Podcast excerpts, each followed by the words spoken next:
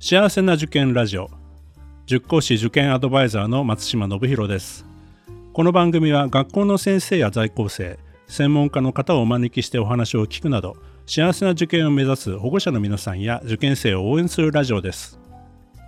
ポッドキャストと Voicy の通常の配信は水曜日と土曜日です。時々他の曜日で Voicy からも配信しています。それでは今日もよろしくお願いいたします。今回も森上教育研究所の森上信康先生にお越しいただいてます。それではどうぞ。2つ目はやはりあの最近女子大学の閉学というのが問題というか話題になってますね。例えば慶泉女子大学の閉学。あるいは学習院女子大学が学習院大学とに吸収される。で女子大がこれだけこう好まれないと言いますかあんまり進学する人が少なくなってっていうのを僕はあの、まあ、当然共学の人気校が中学高校と一緒で大学もそうなので、えー、そういう面での共学志向の強まりかなっていうふうにちょっと思ってたんですが東京理科大学ですね歯科学省に面談する機会をいただいて同じ疑問をぶつけましたところいやそれはそうじゃないと。女子大の学部のあり方が文系に偏っているので、えー、そこが問題だ。で、キャリアからすると、現在のその就職状況で言うと、文系分野っていうのは極端にあの以前と比べて少なくなってきている。え代表的なところで言うと、損保とか、政法、それからなつってもその銀行ですね。そういう就業人口を多く抱えたところが、あ今理系に転換をしている。あるいは理系しか取らないという現状が出ている。これはまあその業界だけではない。現象で。そうするとその人材育成の観点からあの理系の人材を養成しなくてはならないし、まあ、生徒の方からしてみればそういうことを学ばないと仕事がないという。それがもう現実になってきて、まあ、そういうことをあの世の中のあの例えば特に敏感なのは女子のお母さんで実はあの私のあの数学塾を、まあ、先生もご存知の望月先生っていう方がいらっしゃってそこはまあサピックスの上位生が結構来てるんですけど望月先生に「どうですか?」って聞いたらいや5年前までは女子あの応援に入るようなあの理系というよりは医学系ですね医者志望の子がほとんどだった。しかし5年ぐらい前から実はあの工学系に進みたいという子がかなり出てきている。というお話でやっぱりねあの母親女女子の女の子のお母さん方お父さん方女子のそういう進路について非常に敏感なんだなというふうに思いますね。でそういう意味でその現場でも動きがある。それからそういう環境でも変化がある。でそれで私あの調べてみてそのえー、本当に工学系がそんなに進路で増えてんだろう、えー、当然男子は増えてるだろうなと思ったらやっぱり例えば栄光なんていう大変な進学校でも5割から6割6割から7割というふうに3段階で、すごいパーセンテージが理系に傾いてるんですね資料を見ると。それから他にも東京の進学校ですと海上さん。それから駒場東宝さん。えー、会社はずっと7割ぐらいなんで変わりませんけど、そういうあの、まあ、難関に準ずる準難関のところでもですね、えー、やっぱり6割南部というぐらいの理系進学というのが出てきてる。これに包丁を合わせるように女子もですね、例えば吉祥さんが3年続けて、ずっとパーセンテージが上がっているんですね。中堅のところでは藤見さんが随分上がっている。まあ、こういったような動きがやっぱり現実に出てきているということで、それはやはりその医学部、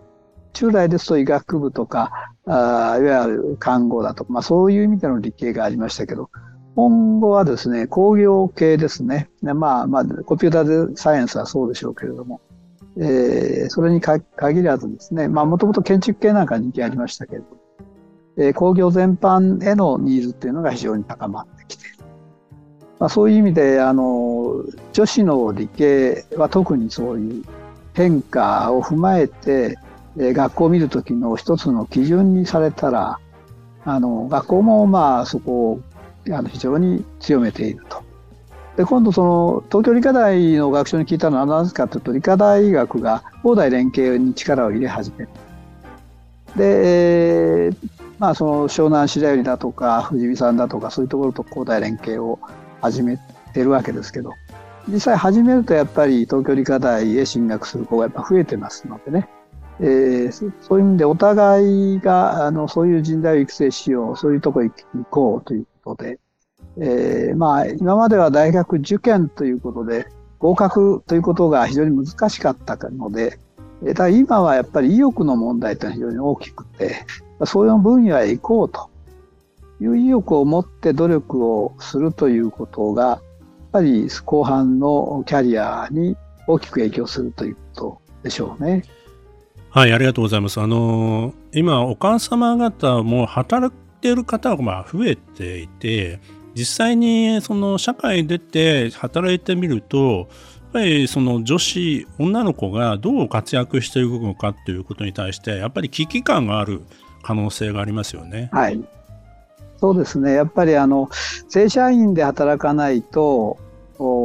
やはりキャリアがやっぱり上昇しませんのでね、そういう面でその正社員で働ける環境、スキルというものはどういうものかということでしょうね。私の世代、またその下の世代でも、銀行系とかそういったその保険会社みたいなところで、まあ、女の子が就職ということになれば、まあ、事務系とか、はい、そういったところにまあ進むケース、まあ、大量採用みたいな時代ってのがあったと思うんですよね。はいはい、でまあ、その世代か、まあまあ、もしくはそのもうちょっと下の世代で今当然あの保護者の方お母様になってる方もまあ、実際の専門職とか技術職の方がしっかり安定したあの、職が得られるんじゃないかということを、まあ、感じ始めてるっていうことなのかもしれないですね。そうですね。まあ、その事務職にいたしましても、結局、その、えー、様々なコンピュータスキルを身につけて、まあ、統計的な処理が得意じゃなきゃいけない。そこから分析できなきゃいけない。えということも目の当たりにされてしまう。その方が給料が全然違いますからね。まあ、そういうことがやっぱり、もう日々起こっているということが、まあ、目の前で進んでるわけですから、えー、それはやっぱり親御さんもそういうふうなところに目がいっちゃうしところがまあ多くのそういうことを、まあ、働いてないお母さんだとかあのまあそういう現場とはちょっと縁のないお母さんだと分かりませんのでそうですね、えー、だからやっぱりそこはあの改めて今の時代というものを見誤らないようにしないとけないなと思いましたね。多分昔の大企業の中と今の大企業の中ってだいぶ変わってきていて、はい。ねまあ、あのもういろいろチャット GPT とかそのデータサイエンスとかいろいろ言われてますけども実際に企業の中でどういうふうに職が変わってくるのかっていうのは現場にいないと分かんないこともたくさんありますからね。そうなんですね、まあ、そういう意味でそのただ一つ言えるのはそういう工業系への進歩が激しくてあの工業のその今起こっていることに対する理解も大事なんでしょうけれども、まあ、どういう仕組みで動いているのかどういうことが求められているのか、まあ、本質をよく理解してその先を考えるみたいなそういうことがやっぱりあの学ぶ側にとっては必要なことになってきてるのかなと思いましたね。まあ、私学のえー、学校さん、この番組にもたくさん出ていただいてますけど、やはり、えー、女子の理系志望者が増えてきてるっていう話はいつも聞く話で、ここ、だいぶ増えてるなという感じがあのありますんで、まあ、今後もそういう意味では、まあ、古代連携も含めて、まあ、理系の進学者っていうのは、まあ、まあ、女子に限らず増えていくんじゃないかなというふうに感じますね。はい。はい、えー、先生、8月、えー、今回も貴重なお話ありがとうございました。ね、こちらこそありがとうございました。また来月よろしくお願いいたします。はい、はい、承知いたしました。今回は森上教育研究所の森上信康先生にお越しいただきました。先生、ありがとうございました。ありがとうございました。この番組では保護者の方、受験生の皆さんからの質問や相談をお待ちしています。今日の話を聞いてよかったという方は、ぜひ登録、フォローをお願いいたします。それでは次回も幸せな受験ラジオでお会いしましょう。